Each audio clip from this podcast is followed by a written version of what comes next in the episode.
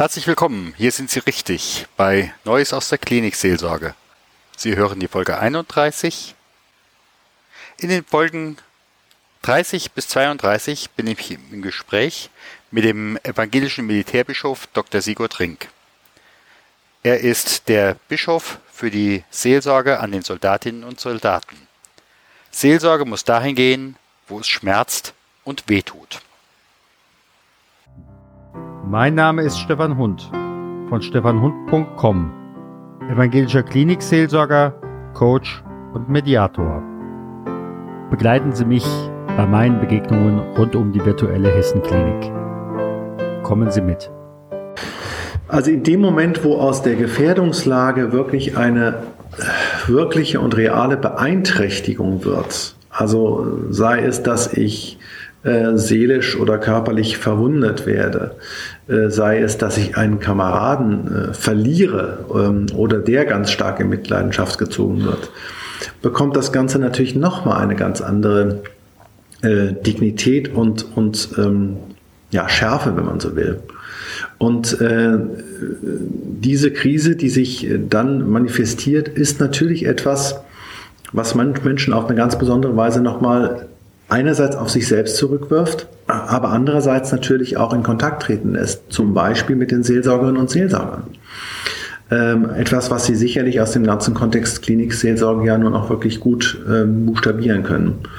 Und ähm, ich habe immer wieder von Soldatinnen und Soldaten gehört, wir brauchen den Menschen mit dem offenen Ohr.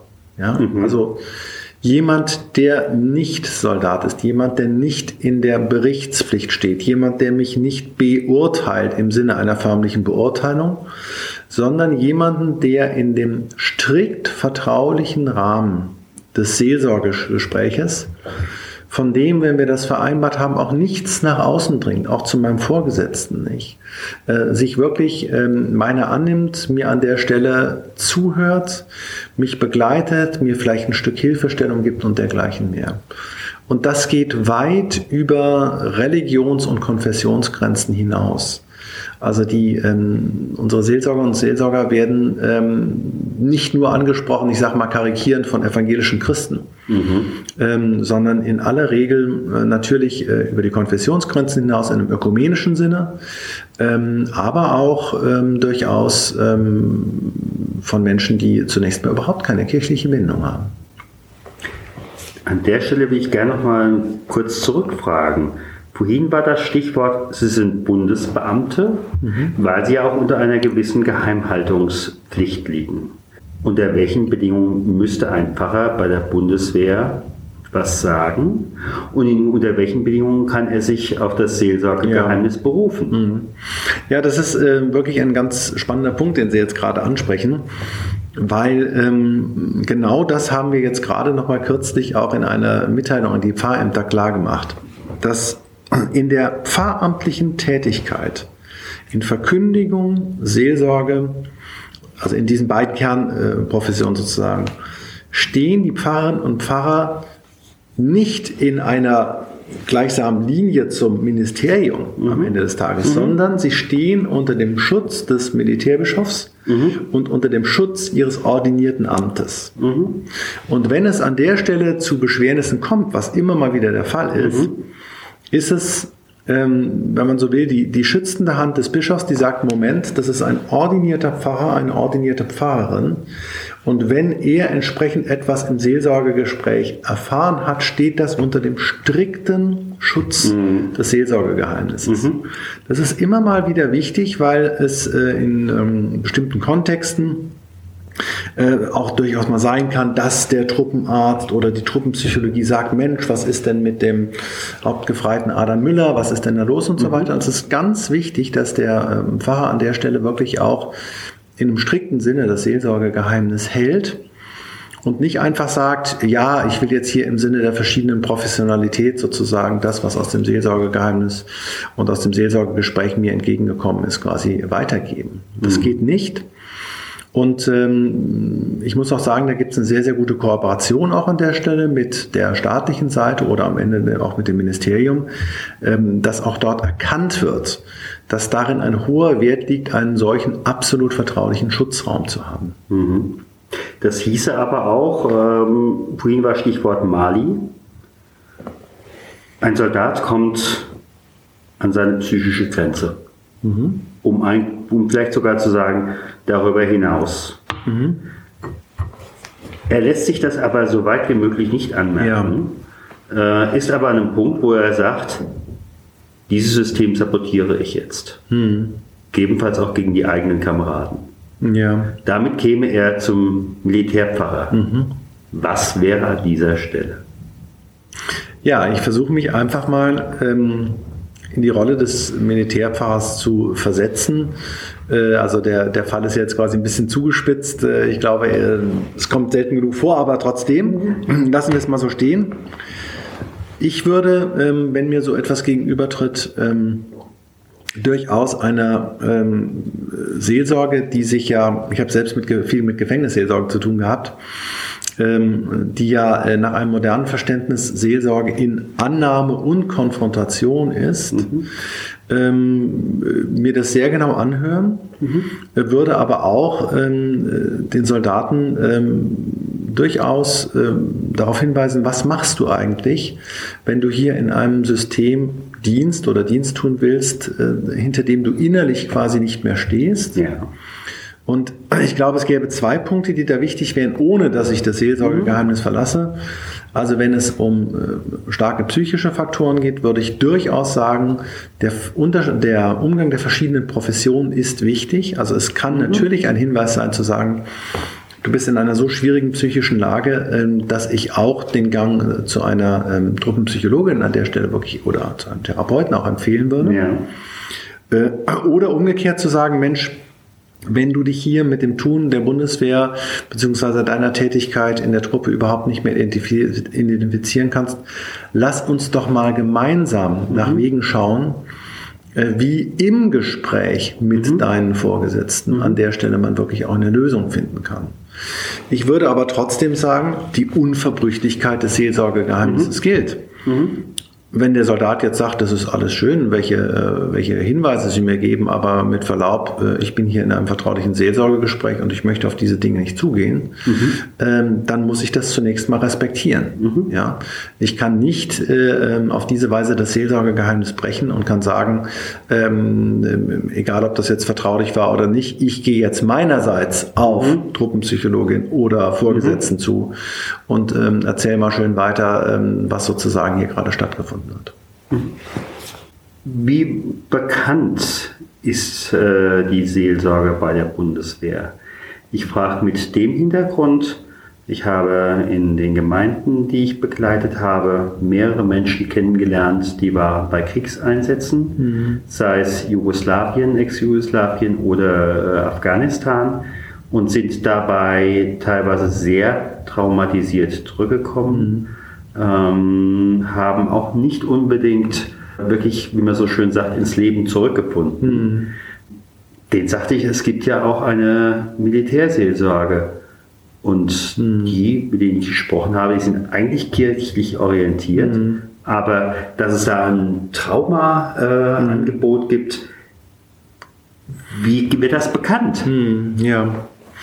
Also zunächst mal, ich glaube, die ähm, Seelsorge der, in der Bundeswehr als solches ist, glaube ich, schon sehr bekannt. Mhm. Ähm, dass die Soldatinnen und Soldaten wissen, dass an ihrem Standort auch ein äh, Militärpfarrer ist, mhm.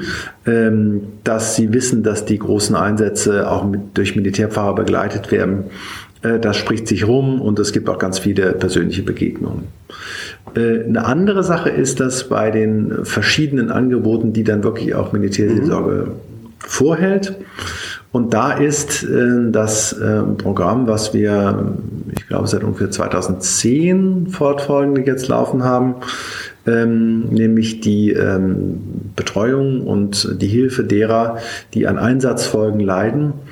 Hm, äh, vielleicht äh, in mancherlei Hinsicht äh, auch gerade für Menschen, die in früheren Zeiten in der mhm. Bundeswehr unterwegs waren, ähm, hat sich noch nicht so rumgesprochen, was da wirklich hilfreich an der Stelle geschieht. Mhm.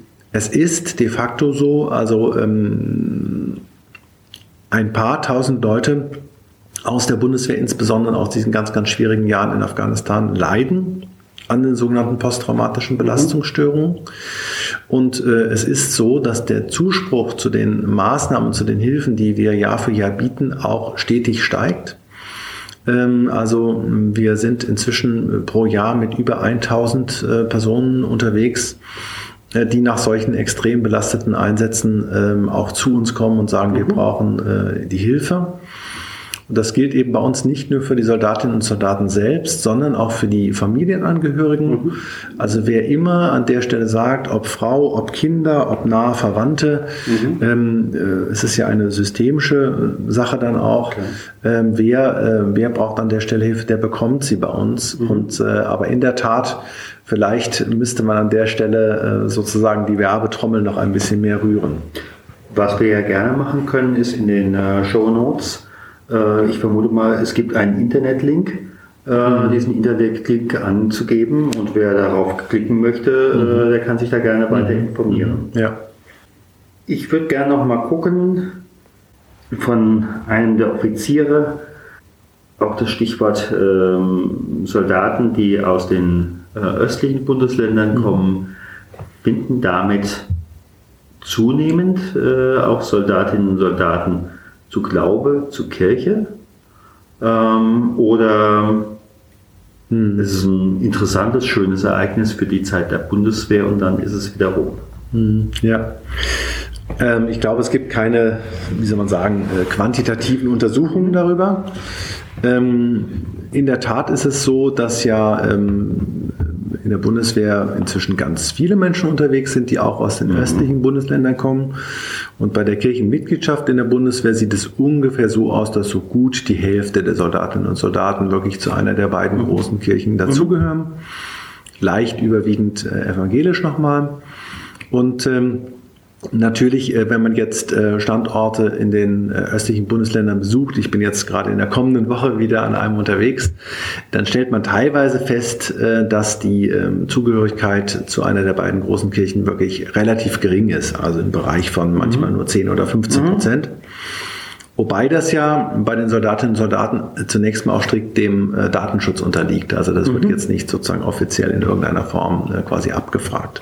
Das heißt aber auch, wenn ich jetzt äh, als Soldat den äh, Stadtratpfarrer aufsuche, mhm. äh, solange ich ihm nicht sage, äh, dass ich welche Religion auch immer habe, ja. spielt das keine Rolle. So ist das. Ja, also der Mensch wird mhm. wirklich ohne Ansehen von seiner eingeschriebenen Religionszugehörigkeit mhm. entsprechend betreut. Mhm.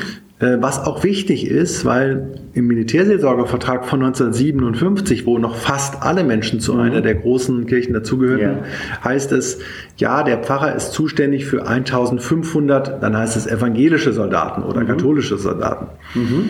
Ja, damals gehörten sie alle zu einer der beiden großen Kirchen dazu. Heute kommt das eigentlich ganz gut hin, dass der Pfarrer in der Tat noch zuständig ist für ungefähr 1500 Soldaten. Mhm. Aber das sind eben nicht nur evangelische oder katholische oder nicht eingeschriebene, mhm. sodass die äh, Messgröße sozusagen die gleiche geblieben ist. Aber der Pfarrer fragt nicht danach, bringen mhm. Sie jetzt sozusagen eine evangelische Konfession mit, sondern mhm. der Mensch wird betreut wirklich vor dem Hintergrund seiner Bedürfnisse und seiner Anliegen. Mhm. Genau. Mhm. Da würde ich gerne auch nochmal in eine ganz andere Richtung gucken. Wie ist das in diesem Moment mit muslimischer, buddhistischer, mhm. jüdischer mhm. Seelsorge bei der Bundeswehr? Ja, also bisher haben wir es in Deutschland so, dass nur die beiden großen Religionsgemeinschaften, also evangelische Kirche und römisch-katholische Kirche, diese Seelsorge auch anbieten. Aber im Zuge der Pluralisierung der Gesellschaft zeigt sich natürlich mehr und mehr, ähm, dass das nicht ganz hinreichend ist weil wir in der Bundeswehr, das sind keine ganz großen Zahlen, aber geschätzt irgendwo zwischen 1500 und 2000 mhm. muslimisch geprägte Soldaten haben. Und wenn ich äh, ganz eingangs sagte, dass das Thema ist ja die äh, freie Religionsausübung, mhm. auch in den Kasernen, in der Berufswelt, dann stellt sich natürlich an der Stelle ein Thema. Mhm. Und ähm, das ist zurzeit im Gespräch. Man hat es jetzt in der alten Legislatur nicht mehr hinbekommen, das wirklich zu finalisieren. Aber es ist ganz klar der politische Wille auch jenseits aller Parteigrenzen da, zu sagen, okay, auch zum Beispiel muslimische Soldatinnen und Soldaten brauchen das Angebot einer muslimischen mhm. Seelsorge. Und da gilt eigentlich das, was für die muslimische Seelsorge auch in anderen Kontexten gilt, also ob nun in der Schule oder im Gefängnis. Ähm, ein Problem ist, dass man häufig keine Körperschaft als Gegenüber hat, die wirklich das entsprechend trägt. Ähm, da muss man sich verständigen. Und dann ist ganz wichtig, äh, dass äh, auch eine entsprechende qualifizierte Ausbildung stattfindet. Mhm. Denn die Imame, die man jetzt aus den normalen Moscheegemeinden kennt, die haben als Kernaufgabe gar nicht die Seelsorge. Im muslimischen Verständnis wird Seelsorge über Familien dargestellt. Und äh, da muss man genau hingucken, dass man die Menschen entsprechend qualifiziert, ähm, dass sie gut reinpassen, gegebenenfalls an deutschen Fakultäten in mhm. deutscher Sprache und was natürlich nicht ginge, was vielleicht manchen Leuten erstmal naheliegen würde, äh, wäre jetzt zum Beispiel Imame der DITIB, die ja mhm. förmlich zu einer türkischen ähm, Kooperation gehören, quasi äh, nun in die Kasernen einlädt sozusagen. Mhm. Ja, sondern man muss ja beides haben, wie beim evangelischen oder katholischen Pfarrer auch. Ähm, es muss die Qualifikation entsprechend da sein und die Beauftragung, aber es muss natürlich auch die Loyalität zur Bundesrepublik Deutschland da sein. Also das wird eine spannende Aufgabe sein. Von den Quantitäten her muss man sagen, bei ja nur etwa 1500 bis 2000 Soldatinnen und Soldaten muslimischen Glaubens ähm, wird man das vielleicht sogar eher regional darstellen können. Also mhm. man kann ja nicht sagen, am Standort, weiß ich nicht was, Torgelow sind jetzt fünf muslimische Soldaten und dann hat man einen entsprechenden Militärseelsorger. Das ist ja gar nicht hinreichend. Also da ist noch ein bisschen Weisheit äh, gefragt, dass man da auch einen guten Zuschnitt findet. Mhm. Liebe Hörerinnen und Hörer, wir sind jetzt etwas über die 15-Minuten-Grenze hinweggekommen.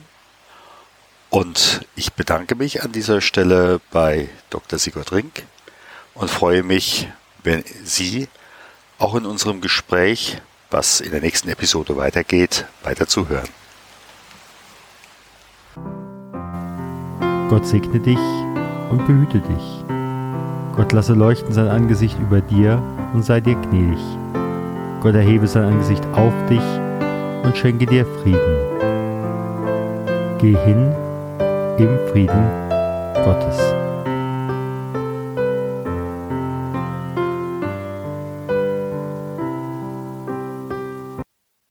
Herzlichen Dank für Ihre Zeit und Ihre Aufmerksamkeit. Hat Ihnen diese Sendung gefallen? So freue ich mich über Ihre Rückmeldung entweder über iTunes oder über die E-Mail podcast-klinikseelsorge at stefanhund.com. Sie können uns auch gerne auf Facebook folgen, auch auf der Seite Podcast-Klinikseelsorge. Vielen Dank und auf Wiederhören und vielleicht auf Wiedersehen. Ihr Stefan Hund.